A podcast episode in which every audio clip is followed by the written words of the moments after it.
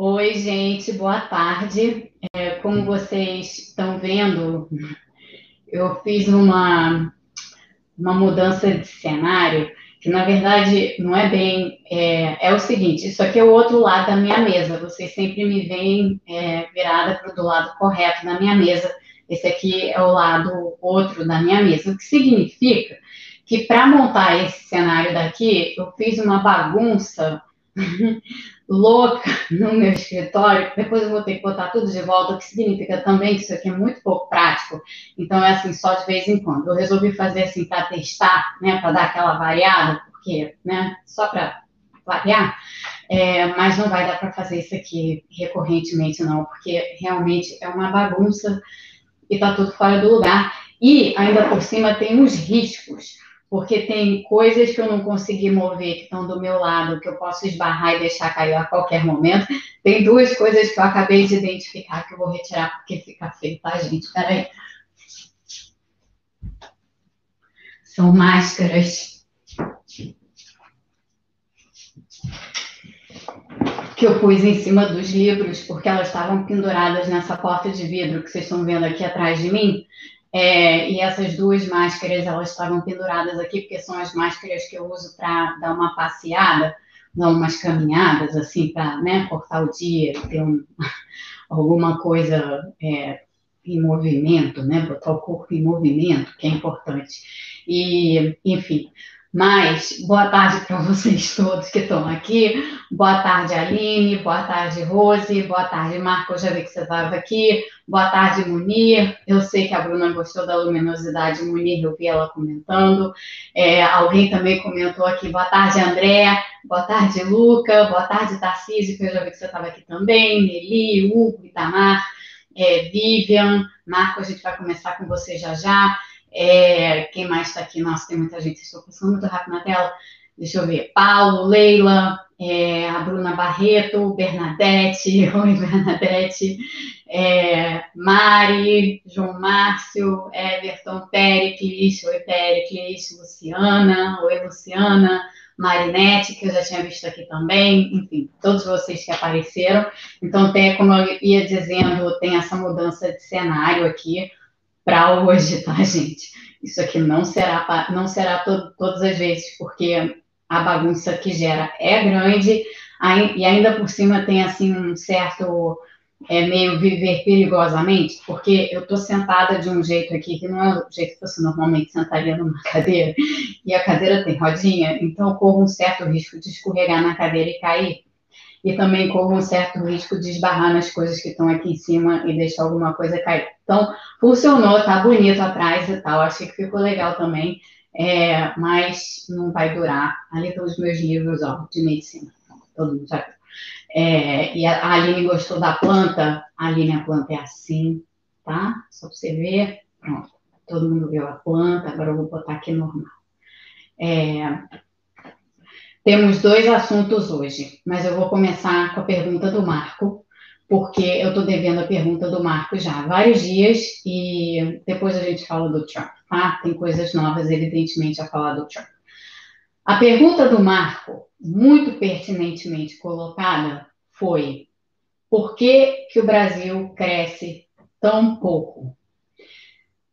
Eu hoje não vou ter como dar uma explicação. Agora, acabei de me dar conta disso. É, do jeito que eu montei isso aqui, eu não tenho como escrever na mesa, nem como fazer gráficos, nem desenhos, nem nada. Então, hoje não vai ter, não tem como. E essa é outra limitação é, desse, desse cenário aqui.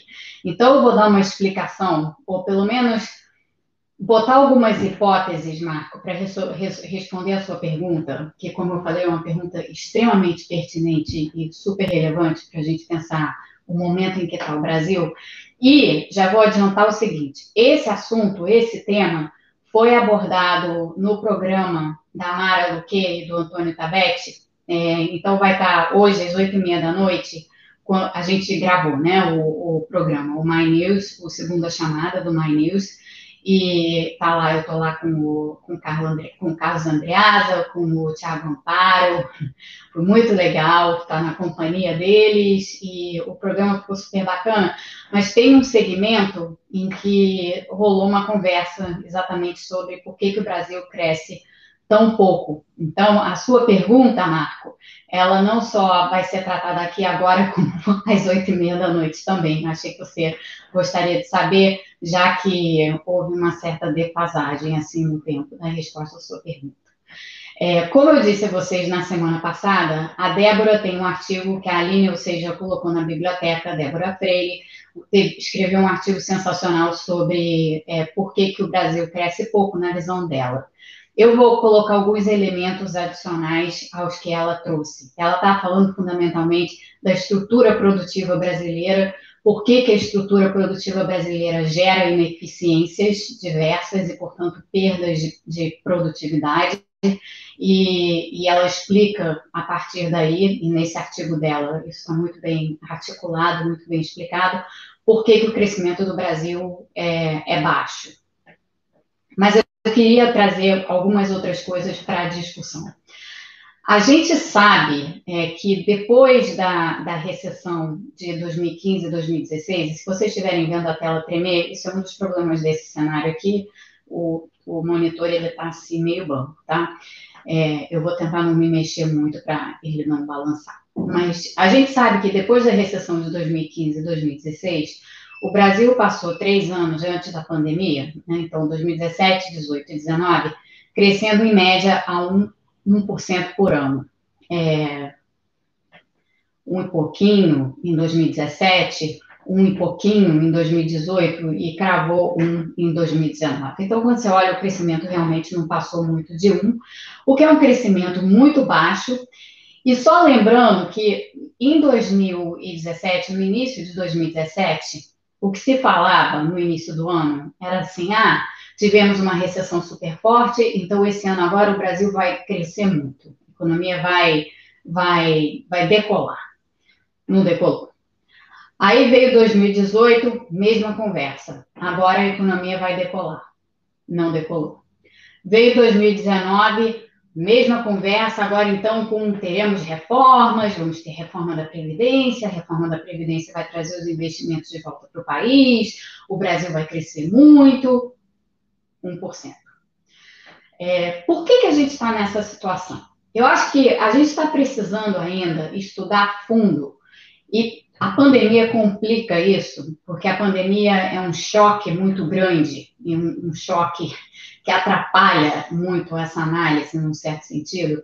Mas antes da pandemia, eu acho que a gente já estava precisando estudar um pouco as razões do baixo crescimento brasileiro. Porque se a gente for olhar numa perspectiva histórica mais longa, ou seja, se a gente pegar é, o crescimento brasileiro desde o início dos anos 2000, eu não acho justo voltar muito atrás, não. Então, dito de outro modo, eu não acho muito justo voltar para os anos 90, por exemplo, porque a estrutura da economia brasileira nos anos 90 era uma estrutura muito capenga, né?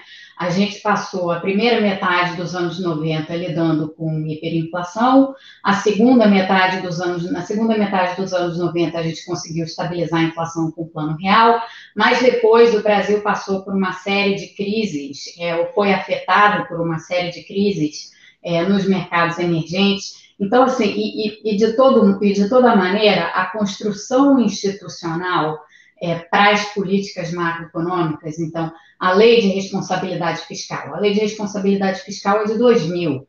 É, e, e, e, outras construções institucionais desse tipo que permitiram você ter uma, um tipo de estrutura macroeconômica para política macroeconômica que é a que a gente tem hoje, isso não estava em vigência na década de 90. E isso faz diferença para a gente pensar o crescimento, ou pelo menos faz diferença em termos comparativos, tá? Comparar o crescimento de, daquela época ao que está acontecendo hoje não é muito honesto, porque tem essas mudanças institucionais muito grandes é, que o país fez, pelas quais o país passou. Então, mais honesto é você olhar a partir dos anos 2000, do início dos anos 2000. Só que quando a gente faz isso, A gente passou por um período muito longo, mais de década na realidade, mesmo com a crise financeira de, de 2008, a gente passou por um período muito longo em que os mercados, o mercado externo estava francamente favorável para nós. Então, a gente passou, viveu momentos ali ao longo dos anos 2000 em que os preços das commodities estavam em alta, é, havia apetite por ativos brasileiros, então tinha muito dinheiro vindo para o Brasil, o mercado internacional como um todo estava vivendo uma espécie de bonança.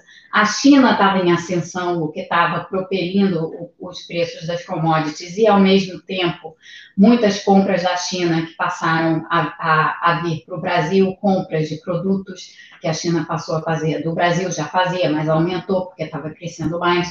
Então, assim, tem uma série de coisas que aconteceram nos anos 2000 no cenário internacional que foram de extrema importância para explicar o crescimento que a gente teve ao longo de, como eu disse, mais de década. Na verdade, eu diria que, assim, de 2004 até 2013, então inclua aí até o período Dilma, embora o período Dilma tenha sido um período em que o crescimento caiu, mas a média do crescimento brasileiro nesses, vamos pegar aí, não são exatamente 10 anos, são quase 10 anos, é, nessa, nesses 10 anos, a média do crescimento brasileiro foi de mais ou menos 4% ao ano.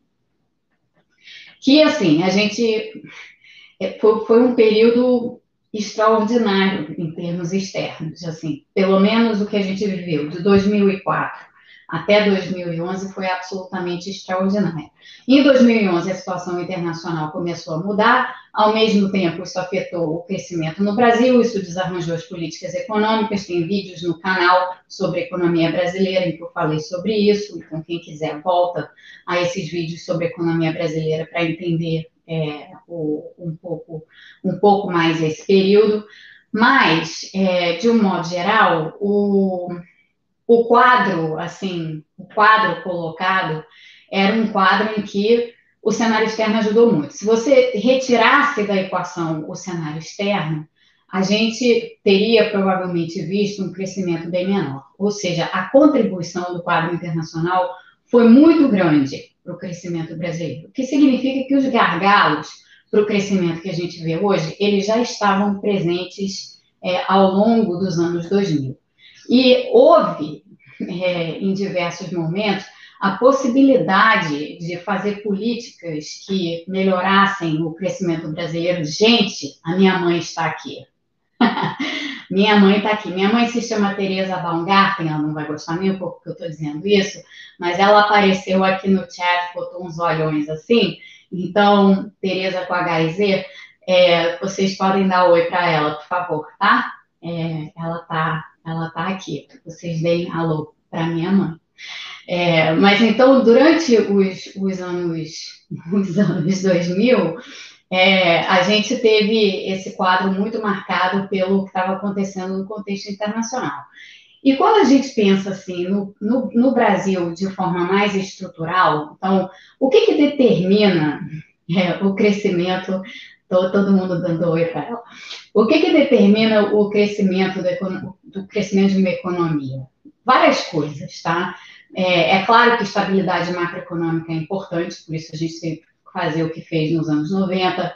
É claro que é, você ter algumas prioridades em termos de política macroeconômica também é importante. É claro que você traçar um cenário à frente de planejamento assim para a economia é importante, mas tem outras coisas estruturais que são muito importantes. Por exemplo, a demografia é extremamente importante. Então, assim, países, isso a gente vê no mundo hoje, países que estão passando por envelhecimento populacional, é, então estão vendo, o exemplo extremo disso é o Japão, onde a, a população em idade ativa, economicamente ativa, está, na verdade, encolhendo. Né? Lá tem um envelhecimento populacional mais acentuado do que em outras partes do mundo. Mas se a gente olha todos os, os países, principalmente os países desenvolvidos hoje, muitos desses países estão precisamente com esse problema de, de envelhecimento populacional, o que, o que gera uma espécie de ônus, porque, evidentemente, as pessoas vão ficando mais velhas, vão saindo da força de trabalho, e você vai ficando com uma força de trabalho é, relativamente menor à medida que o tempo passa. Isso é um fator estrutural que leva você, pode levar o, o país a um quadro de crescimento mais baixo. Tá? É, o Brasil está no início desse processo agora. O Brasil passou as últimas duas décadas pelo que a gente chama de bônus demográfico. Bônus demográfico é a situação em que, se você pegar a pirâmide demográfica, que tipicamente é uma pirâmide, é, com as pessoas de idade mais baixa aqui embaixo, aí depois você vai subindo, lá no topo estão as pessoas idosas. Quando a estrutura demográfica vai mudando, a base da pirâmide encolhe, e o que você começa a ver é aqui no meio da pirâmide, onde estão as pessoas em idade, já não é mais uma pirâmide nesse caso, né? Tem outro desenho.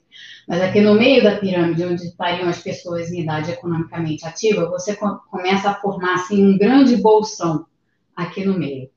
Quando você forma esse bolsão aqui no meio, essa é exatamente a situação que a gente chama de bônus demográfico. Bônus por quê? Porque você agora tem um contingente bem maior da população que está em idade ativa, que vai entrar na força de trabalho, que vai contribuir para o crescimento do país e, portanto, isso é bom para a economia. Se você souber usar bem esse bônus demográfico, o que, que significa isso? Se você souber de antemão dar qualificação para essas pessoas, dar educação de qualidade para essas pessoas, você garante não só um, bom aproveitamento desse bônus demográfico, como você também aumenta as chances de que, mesmo quando essa janela comece a mudar, se a, se a população tiver permanentemente no processo de envelhecimento, aquelas pessoas, por terem mais capital humano, como a gente diz, por serem mais qualificadas, por terem educação de maior qualidade e tudo mais, você consegue, ainda que essa janela de bônus demográfico comece a se fechar, você estende esse processo de ganhos de produtividade para a economia por conta da qualificação das pessoas. Tá? Quando se você fez um planejamento para atravessar, assim, o bônus demográfico. Vários países asiáticos, para citar aqui a Coreia como um exemplo, passaram por isso e passaram por isso muito bem, souberam aproveitar os seus bônus demográficos, porque é, concentraram muito investimento em educação, muito investimento em qualificação da mão de obra e por aí vai. É, e isso, portanto, é, é, muito importante. O Brasil não fez isso. É, nós estamos, nós temos e sempre tivemos um problema sério no que diz respeito à, à, produtividade, em última análise, a gente mede assim, a produtividade da mão de obra. A produtividade da mão de obra no Brasil é baixa. Uma, uma parte disso é explicado justamente por é, baixa qualificação da mão de obra. Então, as pessoas têm qualificação relativamente baixa, o que as torna menos produtivas. E a gente nunca teve, e ao longo dos anos em que a gente até teve condições, porque a gente tinha dinheiro para fazer isso, né? Quando o Brasil atravessou essa fase de bonança internacional, em que a gente teve mais condições de investir uma porção de coisas, inclusive nas pessoas, a gente não fez. Então, a gente tem aí um débito que vai virar um débito para o crescimento, porque esse é, desempenho espetacular do cenário internacional que tanto nos beneficiou e que a gente poderia ter usado para investir nas pessoas, mas não usou, ou pelo menos não usou da forma correta, é, isso daí agora a gente não vai ter de novo, principalmente quando a gente vê a situação em que a gente está e a situação em que o mundo está. Então, tem, a gente tem uma parte do problema do crescimento baixo, ah, voltando à, pergunta do, do Marco, uma parte da explicação para o crescimento baixo é, é educação. É, educação e capital humano. É pouco capital humano que o Brasil tem. Gente, tem 670 pessoas aqui assistindo, tem 300 e poucos likes. Por favor, deem um like aí, botem a mãozinha, é, porque agora eu já disse que eu perdi a vergonha de pedir isso, então eu vou pedir, tá? Assim, deslavadamente, por favor, pedindo. É, voltando então ao raciocínio. Quando a, quando a gente olha as estatísticas de educação no Brasil, comparadas às estatísticas de educação de outros países da América Latina. E aí tem várias métricas que se pode olhar. Se pode olhar, por exemplo, é, dados que o, que o Banco Mundial compila, você pode olhar dados que o Banco Interamericano de Desenvolvimento compila, ou pode-se olhar, uma coisa que eu gosto muito de olhar, os dados do PISA. O PISA é o exame é, da, da OCDE, feito pela OCDE, que é aplicado para alunos de 15 anos, então alunos que estão ali no ensino, ensino médio, que a gente chamava de segundo grau, né?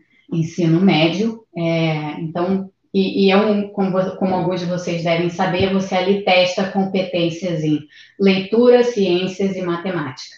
Então, são as três áreas de competência que esse exame olha, que esse exame testa.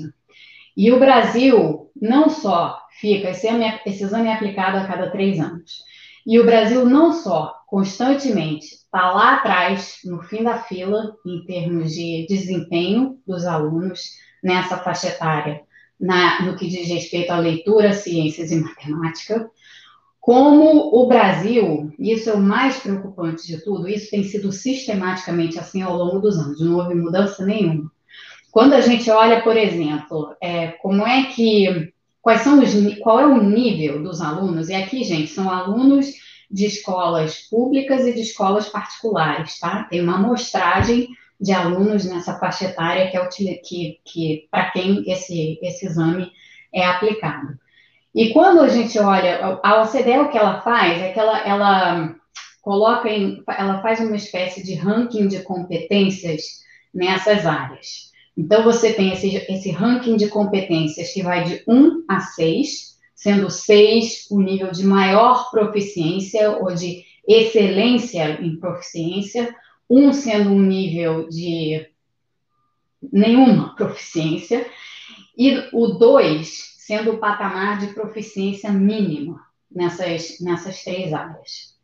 Pois o Brasil, há anos, está, os nossos alunos, tanto de escola pública quanto de escola particular, depois eu falo uma outra coisa que vai assustar vocês, estão sistematicamente nesse nível 2 ou seja, num nível mínimo do mínimo de, super, de, de proficiência, o que significa que eles não têm proficiência, e o que significa muitas vezes que, em termos de ciências, em termos de matemática, em termos até de leitura, a gente tem muito, a gente forma muitos alunos que não conseguem alcançar o, o mínimo do mínimo, tá? O mínimo do mínimo. E essa é a geração que vai entrar no mercado de trabalho. Então, por óbvio, esses resultados são extremamente preocupantes. E há décadas a gente tem isso e nada se faz.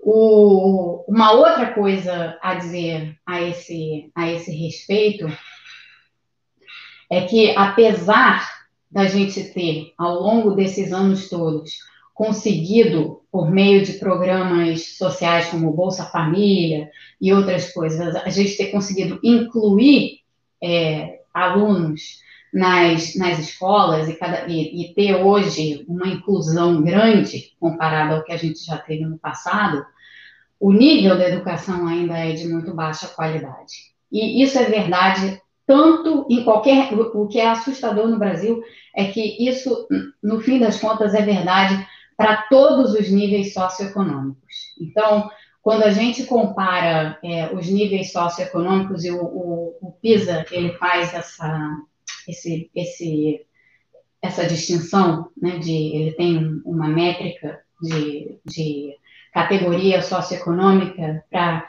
ver se há muita desigualdade na proficiência no que diz respeito a essas três áreas que ele testa, né, leitura, ciências e matemática, o que se vê é que no Brasil não tem muita diferença. Tem alguma diferença na leitura, é, então, crianças ou adolescentes de, de, de, de nível socioeconômico mais baixo tem, tendem a ter uma proficiência um pouco menor, então daí as nossas desigualdades, a gente já vê. Agora, em matemática e em ciências, é um desastre absoluto, porque tanto os alunos de nível socioeconômico mais alto quanto os alunos de nível socioeconômico mais baixo não conseguem atingir o nível mínimo de proficiência. Então, quando a gente pensa nisso, a gente se dá conta de uma coisa que deveria ser óbvia, né? Assim, como é que um país do porte do Brasil, com a heterogeneidade que o Brasil tem, com a quantidade de gente que tem, é, como é que um país que não dá a mínima para a educação é, básica das crianças e dos adolescentes, em termos de qualidade, como é que esse país vai crescer?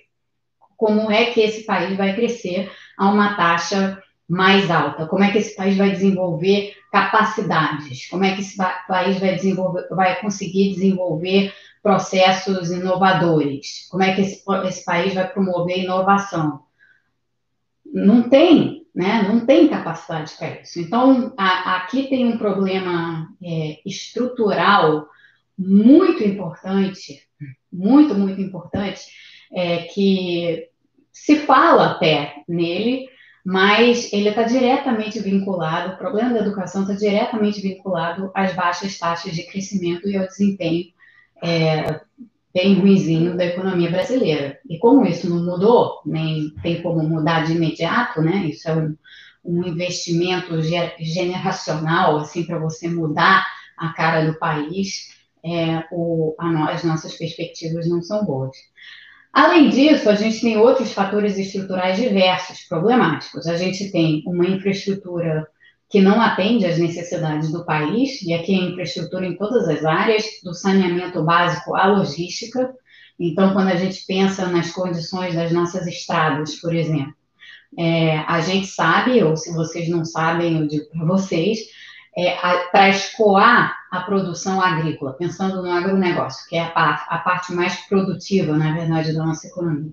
Para a gente escoar o que a gente produz lá no centro do país para os portos, a gente depende da estrutura que a gente tem, que são essencialmente estradas, são rodovias.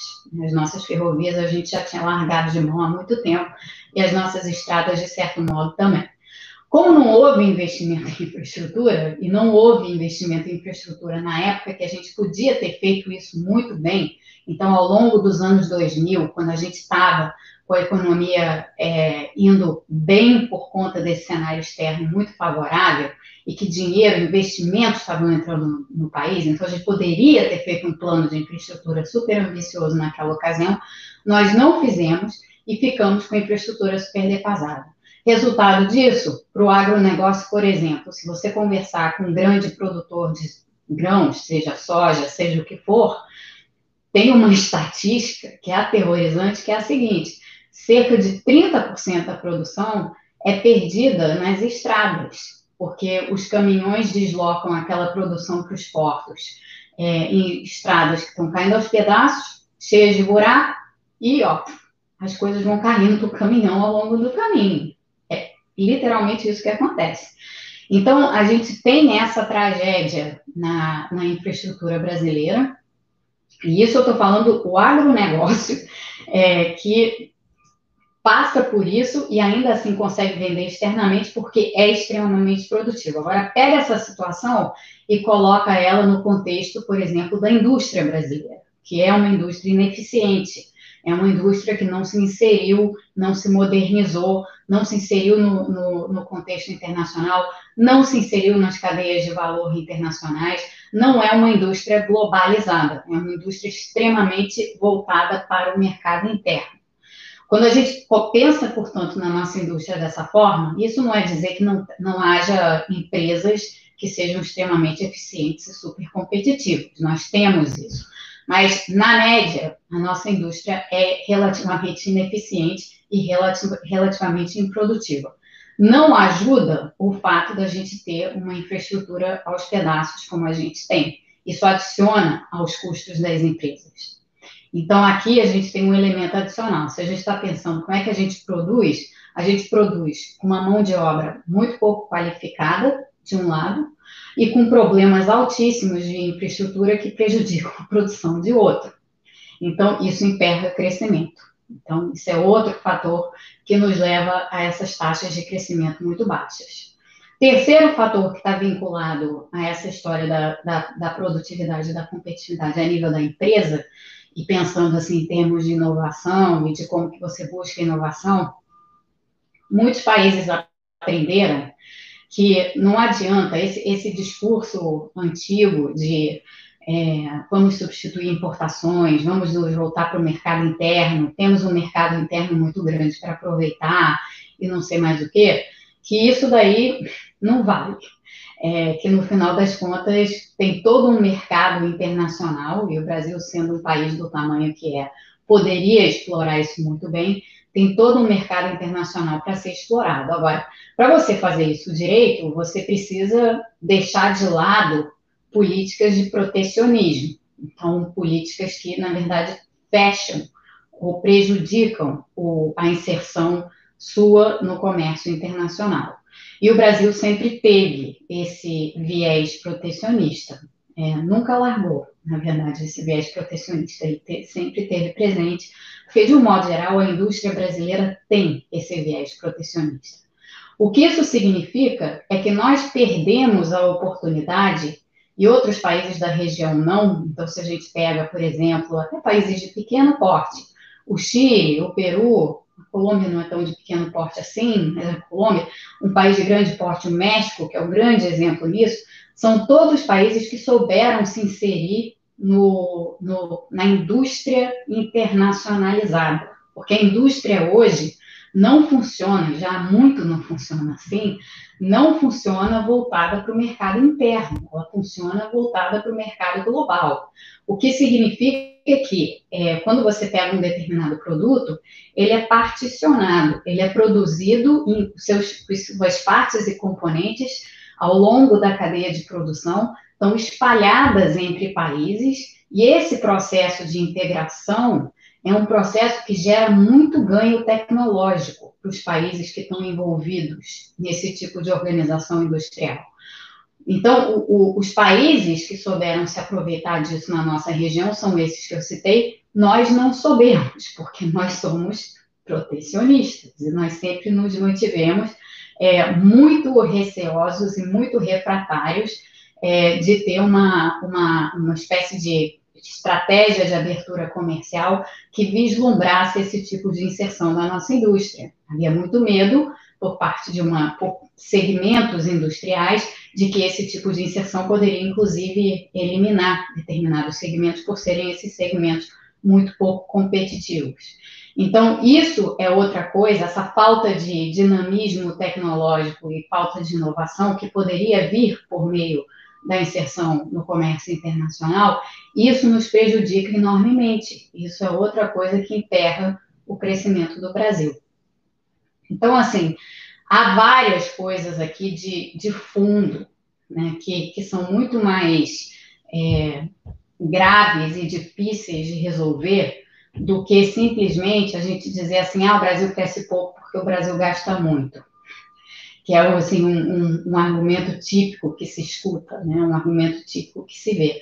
Na verdade, o problema não é esse, é esse também, de uma certa maneira, mas tem outras coisas aqui no fundo que são muito importantes e que determinaram um, um certo rumo para o país. Então, é de, é de extrema importância pensar nesses aspectos também. Por isso que é, uma das coisas que eu tenho sempre defendido, é, desde o princípio, continuo a defender ao longo da pandemia, é que necessariamente quando a gente estiver no momento de repensar a, a reconstrução da economia brasileira, a gente tem que colocar a infraestrutura no centro desse debate, porque sem infraestrutura a gente não vai conseguir crescer.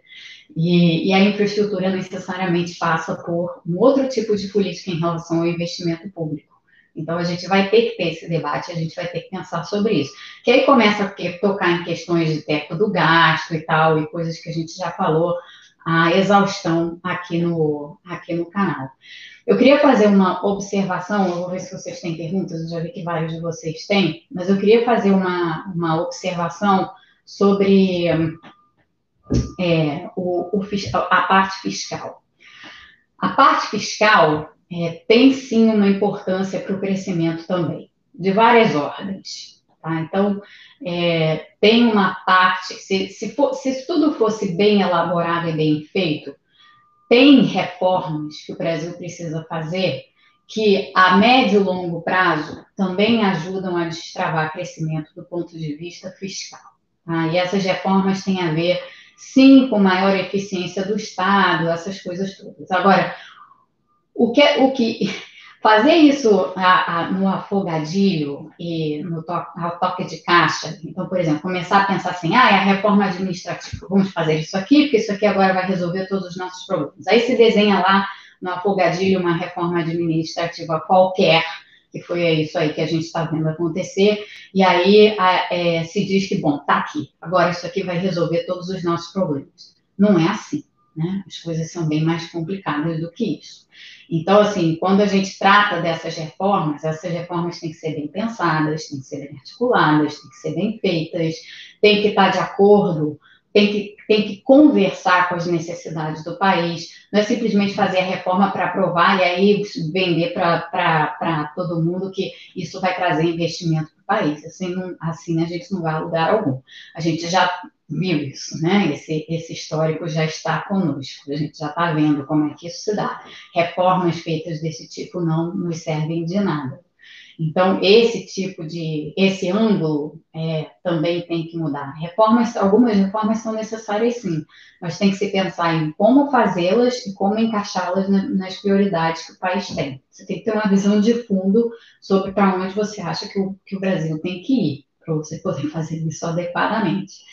E um último comentário sobre como a política fiscal pesa é, sobre a economia, ou como o fiscal pode, pode pesar sobre a economia, é um ponto sobre dívida pública. Então, eu tenho dito aqui a vocês, é, em várias ocasiões, que eu não acredito, pelo menos não a curto prazo, que o Brasil vai, vai ter algum problema para pagar sua dívida. Não acho que esse seja o problema do Brasil nesse momento. Eu acho que o maior problema do Brasil, na verdade, é ao ter uma dívida muito alta, principalmente se fizer gastos muito ineficientes, e a gente sabe que a nossa a no, uma, uma das nossas competências incompetentes é, é fazer gastos que são absolutamente ineficientes.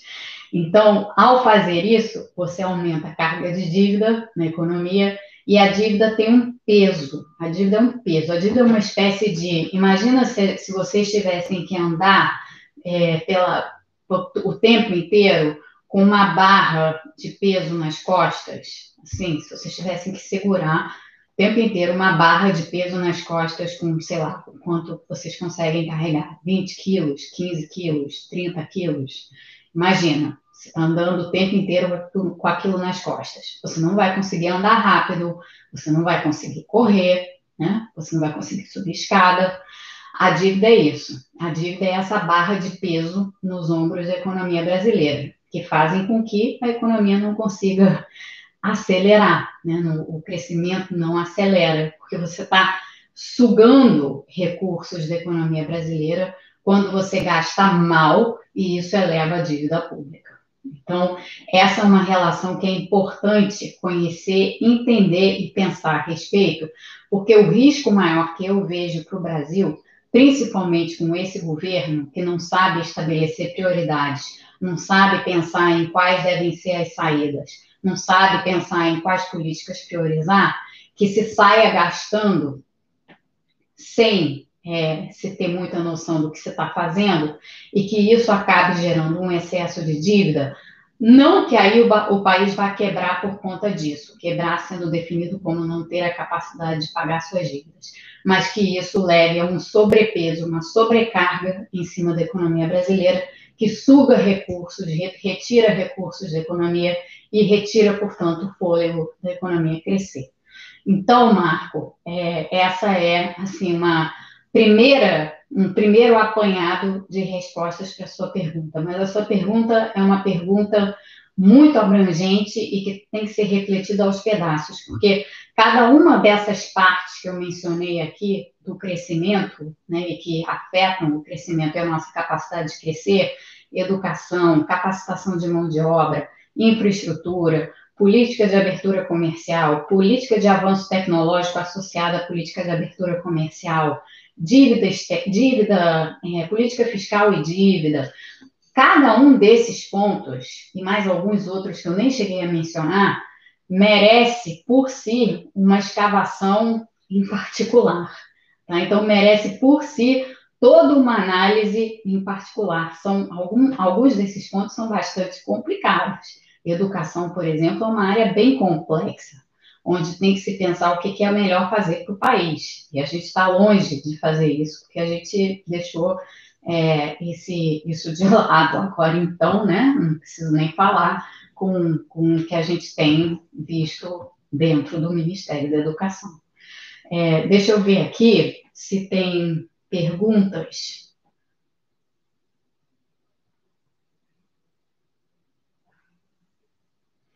O André está perguntando assim: de forma geral, como funciona essa movimentação para interagirmos com o mercado externo? O que ganharíamos com isso no curto e no longo prazo? André, vou te dar um exemplo assim bem, bem pragmático. Imagina que você tem uma empresa é, e que você quer que a sua empresa tenha uma inserção no mercado internacional.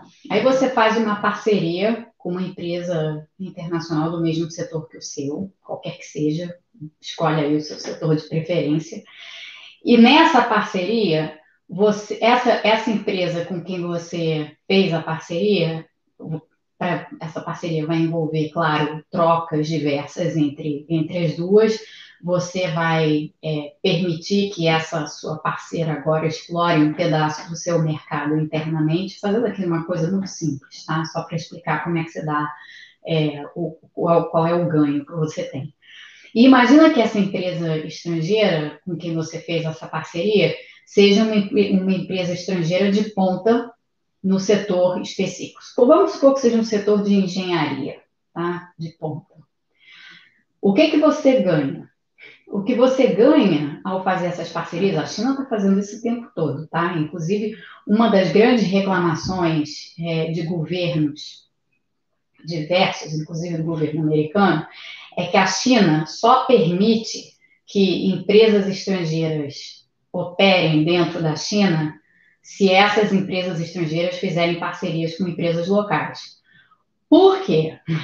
Porque os chineses são bastante espertos e sabem que, ou sabiam, porque agora eles já têm muito do know-how, eles conseguiram conquistar dessa maneira, mas quando eles estavam nesse processo, eles sabiam que muita da, do, muito do conhecimento tecnológico que eles precisavam obter, eles iam obter de forma muito rápida, fazendo esse tipo de parceria com empresas estrangeiras.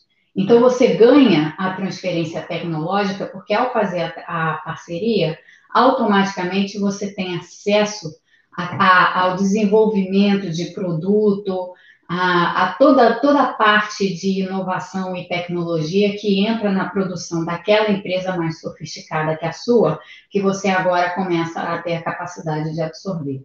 Então, colocando de uma forma muito simples, é, esse tipo de conexão com o mercado externo ele induz uma, uma transferência tecnológica inequívoca. Há estudos e mais estudos olhando isso para setores específicos, empresas específicas ou é, em, em bases de dados que olham um monte de empresas no mesmo setor e tentam extrair exatamente esses efeitos de transferência tecnológica, observar esses efeitos de transferência tecnológica em setores que se abriram dessa maneira é, como eu disse, na China esse é o modelo, não é à toa. Em vários outros países asiáticos que se industrializaram rapidamente, na Coreia, por exemplo, do Sul, o modelo foi esse também. Então, esse, essa é a maneira como a conexão com o mercado internacional, por meio dessas parcerias ou outros arranjos entre empresas e setores específicos, você consegue fazer essa transferência de inovação e transferência tecnológica para o seu próprio país, o que então te ajuda a avançar e a, e a criar condições para crescer mais. É, é, é a forma como isso funciona. Uma das formas, pelo menos, como isso funciona.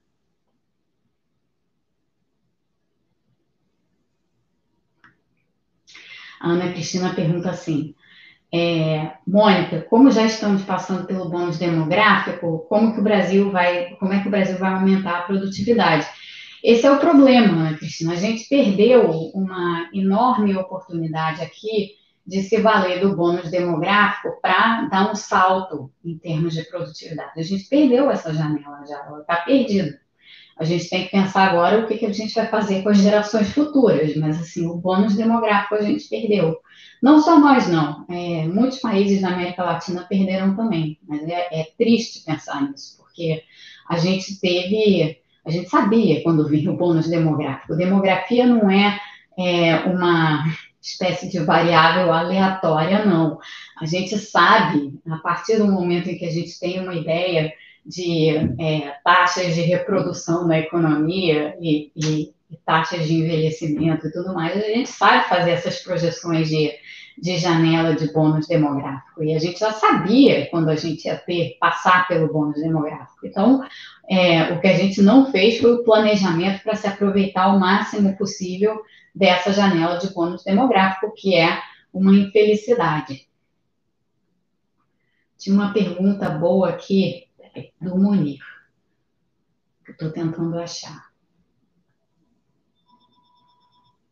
Se eu não achar, Munir, por favor, é, coloque de novo a sua pergunta aqui na tela, porque eu, eu agora eu perdi e não estou conseguindo achar. O Péricles pergunta assim: quem conserta os gargalos para o crescimento, o Estado ou o mercado? Essa é a, a, a, área em que as pessoas sempre gostam de ir para uma caixinha ou outra, né? Dizer é tudo Estado ou é tudo mercado. Na, na verdade, são os dois. Na verdade, você tem que ter uma espécie de parceria entre o Estado e o mercado para você resolver os gargalos. É, então, não adianta a gente demonizar nenhum nem outro. Na verdade, a economia é composta de agentes diversos que incluem o Estado e o mercado. Então, é, para que a coisa flua bem, o Estado e o mercado têm que trabalhar em conjunto. É, quando a gente olha para os países mais avançados, e como essas economias cresceram e se tornaram avançadas, elas cresceram e se tornaram avançadas exatamente por causa dessa parceria. Não sei o que, que aconteceu, não desligou nada aqui, tá, gente?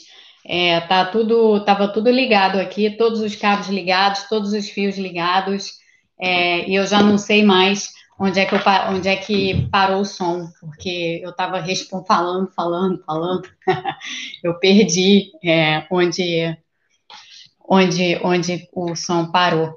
É, Douglas está dizendo Estado e mercado. Bom, então eu não sei o que veio depois disso, porque agora eu já não tenho mais Está tá aqui o Pedrinho dizendo, na transmissão passada você falou que com a industrialização da Alemanha e eu, eles... Ah, eu volto na sua pergunta, Pedrinho, peraí.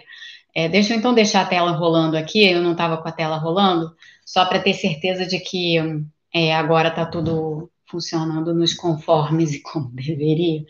É, mas eu estava falando, o Douglas me lembrou que eu estava falando sobre Estado e mercado, então, só para terminar, é, você não tem como ter um bom funcionamento da, da economia sem que você tenha é, o Estado e o mercado trabalhando conjuntamente. Então, isso é isso é, isso é que eu estava dizendo, isso é que é super importante.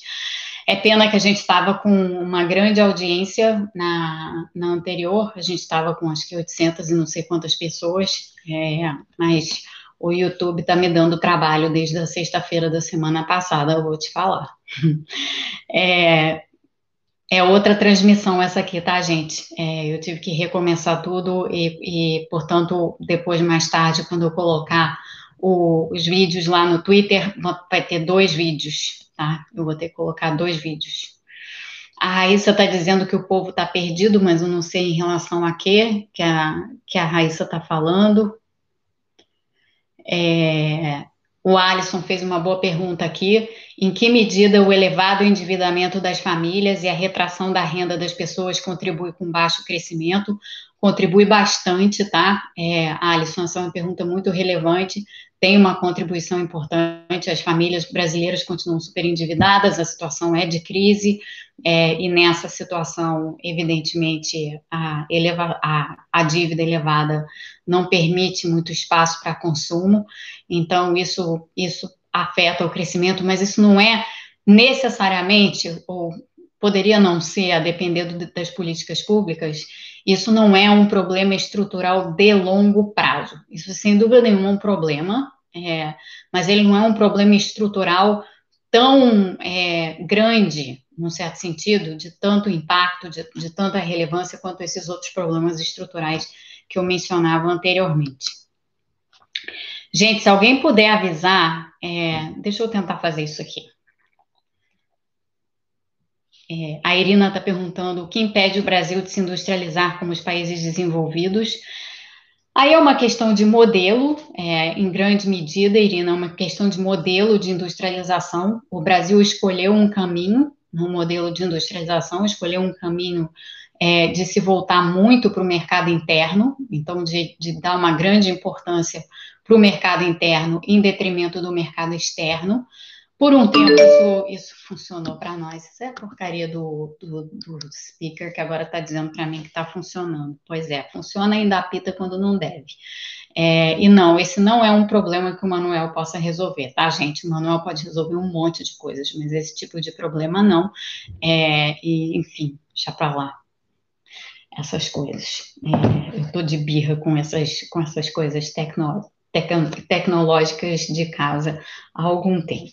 Mas como eu estava dizendo para você, Irina, o Brasil escolheu um tipo de modelo de industrialização que não funcionou, é, ou funcionou mal, poderia ter funcionado melhor se tivesse dado um, se, se tivesse permitido que a modernização natural que ocorre nesses processos ocorresse. Então, por exemplo, se a gente pensa nos países asiáticos, se a gente pensa na Coreia do Sul, ou, em Taiwan, é, ou nos outros chamados tigres asiáticos, né, os países do milagre é, asiático, esses países todos quando eles iniciaram o seu processo de industrialização, eles também faziam substituição de importação. O que aconteceu nesses países foi que muitos viram que essa estratégia era uma estratégia que ela ia até um certo ponto, mas ela esbarrava em certas limitações. E no momento em que eles, eles, eles perceberam, entendi, a Raíssa está dizendo que o povo está perdido na outra transmissão. Eu não sei como chamar o povo para vir para cá. Talvez anunciando no, no Twitter, né? Espera aí que eu, eu não perdi o ponto que eu estava falando, não. Pronto, esse povo.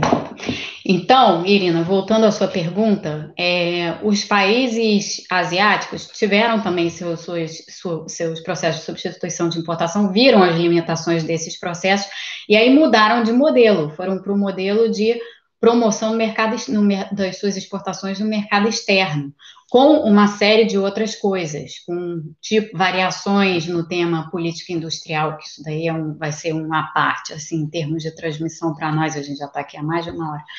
É, nessa aqui há seis minutos, sete quase, mas na outra, sei lá quanto tempo que deu, e vão os dois vídeos depois. Mas o, o, ponto, o ponto é esse. Então, o Brasil nunca evoluiu é, depois da substituição de importação. A gente empacou, na verdade, na substituição de importação, porque a gente continua com essa ideia fixa na cabeça até hoje. É, então, e isso nos prejudicou, isso nos prejudica. É, os países todos que tiveram industrializações tardias, bem tardias, então a gente está falando aqui de países que se industrializaram no século XX e que conseguiram fazer esse salto de países de renda baixa para renda média para renda alta, foram países que tiveram toda uma estratégia orquestrada que envolveu, de um lado, é, promoção no mercado externo, então uma reviravolta para o mercado externo, mas envolveu muita política educacional para capacitar mão de obra para essa empreitada, inclusive de se voltar para o mercado externo, e uma porção de outras modificações internas que modernizaram essas economias. Nós no Brasil não fizemos isso. Então, é, isso explica uma parte do nosso problema. Mas para responder a sua pergunta de forma melhor, eu preciso entrar no, na questão da política industrial, que eu já prometo que vai ser uma transmissão futura aqui no canal, falar sobre política industrial, especificamente. É, que bom que voltou. Ufa. Munir, não sei se o Munir voltou. Cadê o Munir? Eu sei, Aníbal, a pergunta do Munir, mas para eu poder responder o Munir, eu preciso que ele volte. Ah, tá aqui a pergunta do Munir. Como se dá esse crescimento? Não tem limite? O país tem que crescer eternamente? Não, o país não tem que crescer eternamente. é, mas o país tem que sim passar por um crescimento que dê à população a capacidade de viver é, adequadamente. Né? Então, se a gente olha, por exemplo, os países, os Estados Unidos são um mau exemplo. Se a gente olha outros países avançados, se a gente olha, por exemplo, os países europeus, é, foram países que souberam passar por, seus, por seu estágio de crescimento e desenvolvimento e chegar num ponto de dar uma certa qualidade de vida para a sua população. Há coisas a fazer ainda? Óbvio que há, sempre há. É, esse trabalho nunca está nunca termina. Mas se você olhar para países de renda alta, o que você vê justamente é que uma, em uma determinada fase do desenvolvimento desses países, eles cresceram rápido, depois esse crescimento ele estabiliza. Então ele faz uma espécie de curva assim que sobe e depois estabiliza. A gente está começando a ver isso acontecer no caso da China. Então, chega um momento que você já não vai mais crescer. Se você antes crescia, sei lá, taxas de 7, 8, 9, 10% ao ano, esse crescimento naturalmente vai, ser, vai desacelerar para uma taxa menor. É assim que é. O problema nosso no Brasil é que a gente nunca alcançou nem isso, assim, em termos sustentados. Na época que a gente teve é, de crescimento mais alto no país, foi uma época em que estava tudo distorcido e ainda por cima com um regime político horroroso. Foi a época do milagre econômico entre 1968 e 1973. E ali o Brasil cresceu na base do endividamento externo. Então, tá assim que depois teve os problemas que teve. Então, assim, quando a gente olha para a história brasileira, a gente não teve nenhum período de crescimento sustentado alto. A gente não passou por esse processo em nenhum momento da nossa história. Ao contrário, não só dos países avançados que eu mencionava, mas ao contrário também, por exemplo, dos países é, dos países asiáticos, de muitos países asiáticos que na década de 50, por exemplo, eram paupérrimos, eram países realmente pobres. Quando você olha a Coreia do Sul, Taiwan e outros tigres asiáticos na década de 50, a renda per capita desses países era baixíssima em relação à do Brasil. E eles, em 30 anos, transformaram suas economias radicalmente, passando a ter, assim, passando por, por um período longo, de 20, 30 anos, de taxas de crescimento muito elevadas.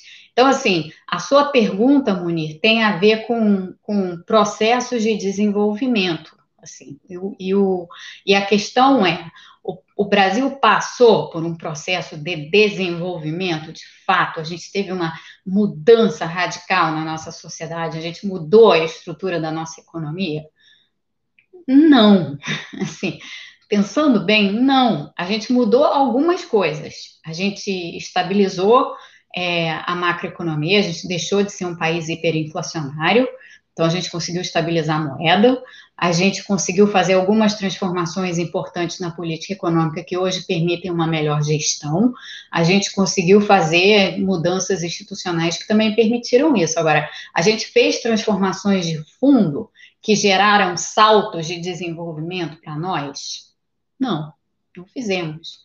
Então, é, é por aí que eu acho que a gente tem que pensar a sua pergunta, e de novo, isso dá uma, uma transmissão toda à parte, porque aí, assim, tem uma literatura enorme sobre desenvolvimento econômico, é, e, e, e, e, nesse aspecto tem, tem muita coisa para ser dita, mas o Brasil deve muito nessa área, porque tem muita coisa que a gente não fez, mas que a gente tem como fazer. Né? Depende apenas da gente, apenas, né? Porque não é uma apenas, mas depende da gente ter um governo à altura e que tenha o alcance intelectual para ver o que precisa ser feito.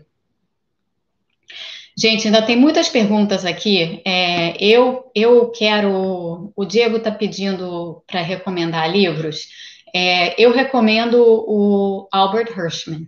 É, leia o Hirschman. O Hirschman escreveu muito sobre desenvolvimento na América Latina. Acho ele um autor fundamental é, para se ler. Não, não são livros, no caso, são papers. Depois eu boto lá algumas recomendações de, de papers para se ler. É, tem, claro, os autores clássicos, né? Celso Furtado e outros, mas o Hirschman eu acho que teve, tem, tem é um, eu adoro, adoro ele e adoro o que ele escreveu, então recomendo fortemente. Gente, deixa eu perguntar uma coisa para vocês. É, e por favor, deem mãozinha, deem like, porque tem agora 450 pessoas aqui de volta. E obrigado. É, a pergunta que eu quero fazer para vocês, mudando de assunto, só para saber se vocês querem ouvir alguma coisa sobre isso, Tá, antes de eu perguntar, tem gente já dizendo, a Mari dizendo. Então, deixa eu fazer um breve apanhado aqui, breve mesmo, porque senão esses vídeos vão ficar muito longos, sobre as. as e eu ainda tenho que arrumar meu escritório depois, porque está uma bagunça federal aqui dentro.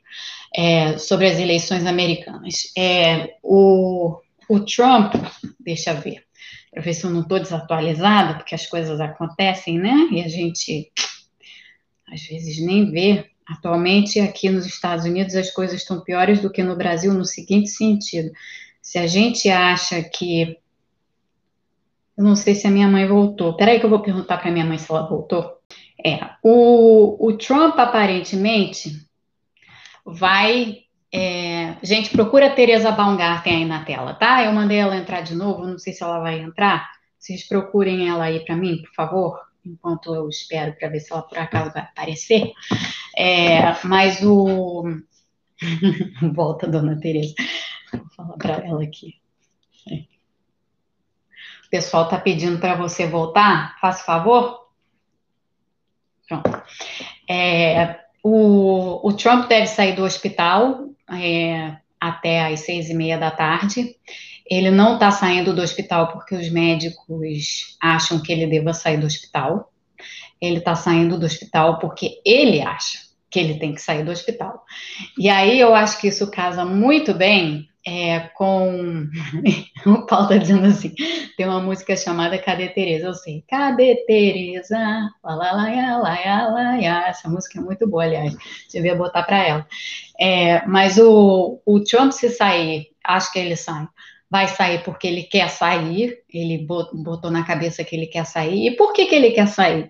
Por que, que ele foi passear de carro ontem, botando em risco os agentes do, do, do serviço secreto, né? Que, aliás, deu uma confusão já aqui nos Estados Unidos.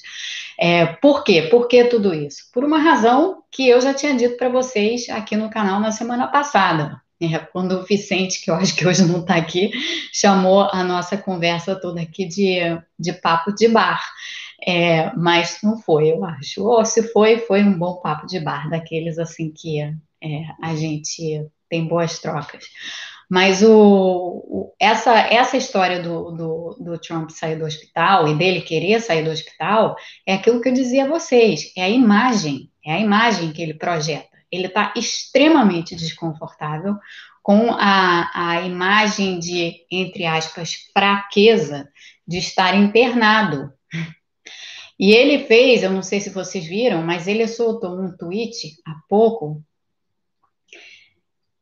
que provavelmente vai, causar um estrago enorme na campanha dele, porque nesse tweet ele essencialmente diz que está saindo do hospital, que Covid não é nada demais, que todo mundo exagerou Covid, que isso e que aquilo. Ou seja, ele passou quatro dias no hospital, sendo que passou uns apertos.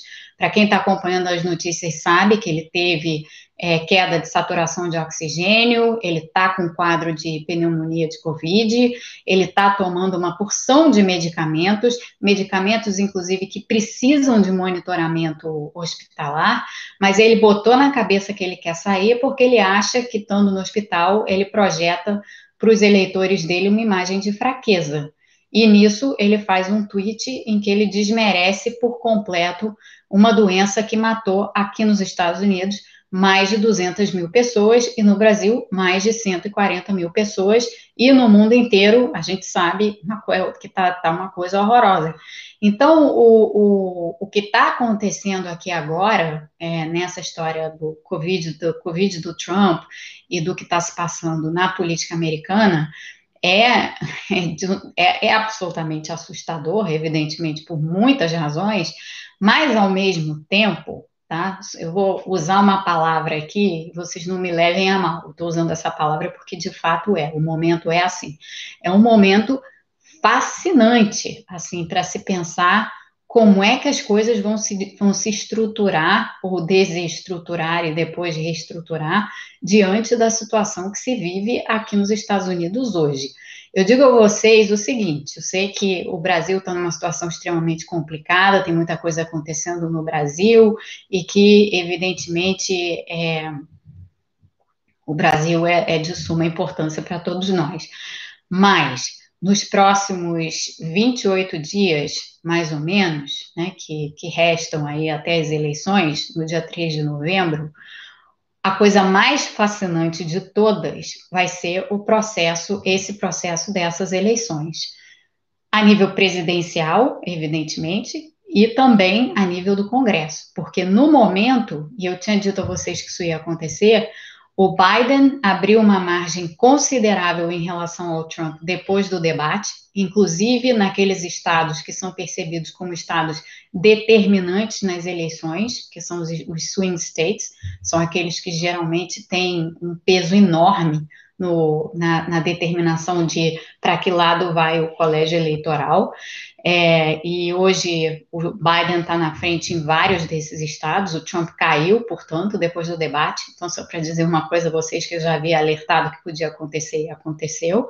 E a outra coisa é essa reação que o Trump está tendo à, do, à doença que ele contraiu por negligência dele e, aliás, é, se vocês estão prestando atenção no noticiário, vocês viram que a Casa Branca virou um covidário, não é exagero?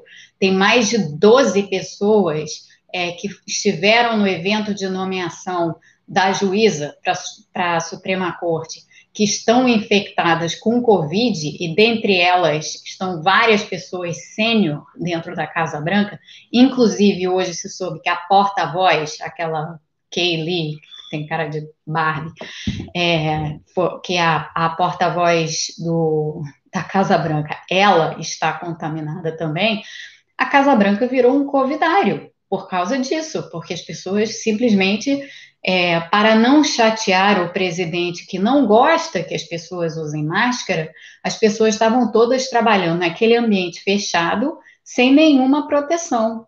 Então agora o bicho estourou lá dentro e pegou uma porção de gente, e ele, inclusive.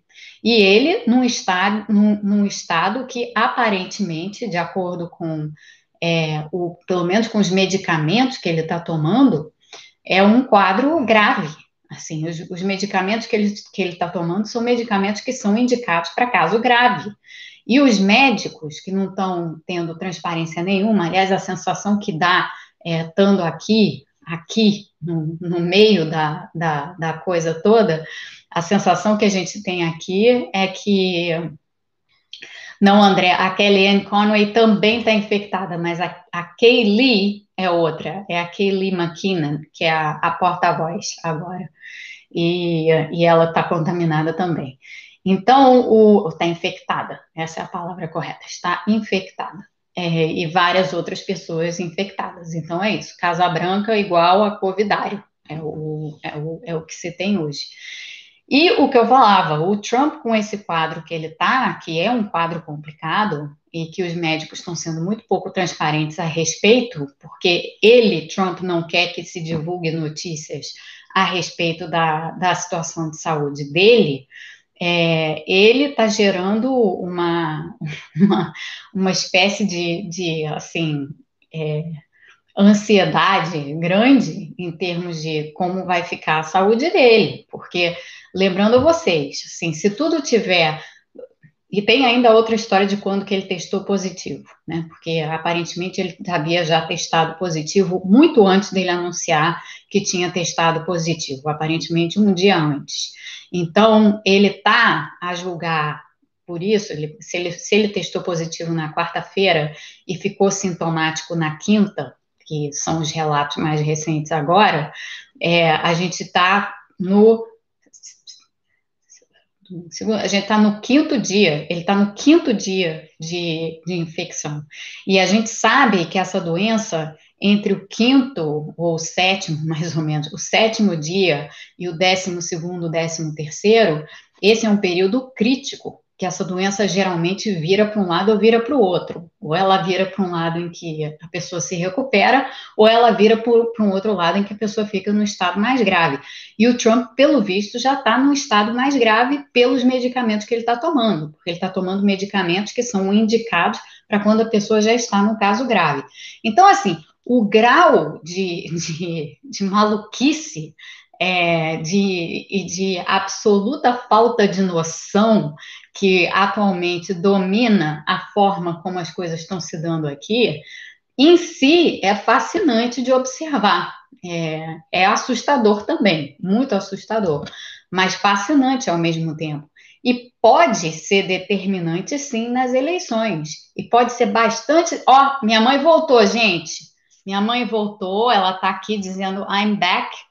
É, ela não tem fotinho, mas está ela aqui, Teresa Baumgarten. Teresa voltou. Deem oi para Teresa, por favor. pode chamar de Teresa direto, Bruna. Ela não gosta de dona, não. Aliás, pode chamar ela de Teté, é, que é como ela se identifica. Teté voltou. É, viu, Teté? Mãe, você que está aí, tem você, Teté, e tem a Tetê. A TT é mal barata, ela está aqui. Então, vocês duas aí, ó, você tem que agora virar parte da turma que está aqui todo dia para você se para você se ambientar e bater papo com a TT. TT e Teté, a dupla. É, mas, enfim, para encerrar aqui o, o assunto e aproveitar um pouco que a minha mãe está aqui, é, então a, a, a situação mais interessante de todas é essa situação do Congresso e de como a, a, a questão Trump, Trump com o Covid e tal, é, vai ter influência e já está tendo influência na realidade nessa corrida aí do nessa, nessa corrida do, do Congresso, né, e principalmente do Senado. É, e, e, vai ser vai ser realmente extremamente interessante de ver. A Bernadette está convidando você, mãe, para ir a Petrópolis é, Bernadette, nós temos família em Araras, pertinho de Petrópolis. É, te, Tereza irá quando ela puder. É, no momento eu não recomendo que ela vá, porque eu acho que ela deve ficar quietinha em casa. É, vou mandar um beijo para ela. Mãe, estou mandando um beijo aqui para você, tá? É, ela está dizendo que para alguns ela é TT, ela tem esse apelido também, viu, TT? É, minha mãe também tem o apelido TT, mas Teté é o, é o nome tradicional dela. E podem chamar ela de Teté, ela não gosta de dona, ela é Teté mesmo. Ela é assim, bem, ela, é, ela, ela é bem parecida comigo até. em muitos aspectos.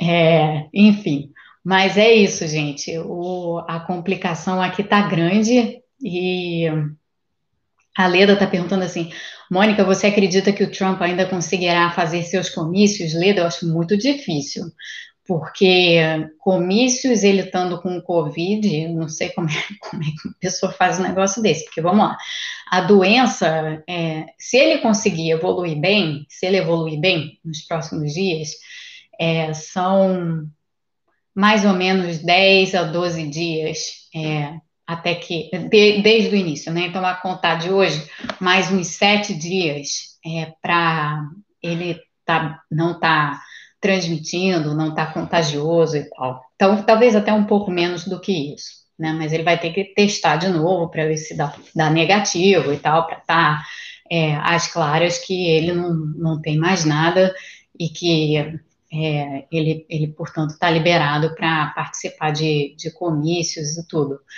É, nesse caso, até haveria possibilidade dele participar em comícios, mas a gente está falando daqui a uma semana só. Próxima semana, certamente não. Nos próximos sete dias, certamente não.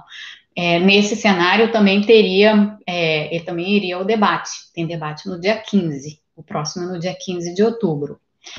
Então, a ver agora, do que a gente sabe dessa doença, e se é, ele de fato tiver com um quadro mais complicado de Covid, dificilmente ele vai com, conseguir voltar a fazer, a participar de comício. Né? Então a gente tem que esperar para ver. Lembrando o seguinte: um dos medicamentos que ele está tomando já é dexametasona, que é um esteroide. E a dexametasona, nas doses que ele está tomando, ela, ela dá uma, uma falsa sensação de bem-estar no paciente. E às vezes deixa o paciente meio fora dos eixos. Não é muito difícil o Trump ficar fora dos eixos. Então, tem uma parte do que está acontecendo agora, é, dele insistir e dizer que vai sair do hospital de qualquer jeito e tal, não sei o quê, é, que pode estar influenciada pelo medicamento que ele está tomando. Então a gente ainda tem que esperar bastante, assim, tem que esperar ainda uns dias para ver para que lado o quadro dele vai evoluir. Se vai evoluir para um quadro realmente de melhora e pronto, ou se vai para vai para outro lado. Mas, mas é mas é complicado. É, enfim. Gente, é, teve problema técnico, teve cenário novo, teve teté na, na, na turma aqui do Kiwi. É, hoje foi um dia foi um dia legal, apesar da caída anterior. Então, eu vou disponibilizar, evidentemente, os dois é, os dois vídeos e, e enfim, os dois vídeos estarão lá é, um com Mônica muda, eu não sei Libra, gente, senão até faria assim umas coisas, escreveria no papel. Mas hoje, como eu resolvi mudar cenário, também não não tenho nem papel para poder escrever. Mas que bom que, que bom que deu tudo certo. Então, boa noite para vocês, fiquem todos bem. É, nos vemos novamente na quarta-feira. Amanhã não tem transmissão. É, na quarta-feira eu vou ver se convenço Tereza Teté para aparecer aqui de novo, porque acho muito legal ela estar tá aqui. É, um boa noite, um abraço grande para vocês e um beijo para minha mãe, que apareceu aqui hoje. Tchau, gente. Até a quarta.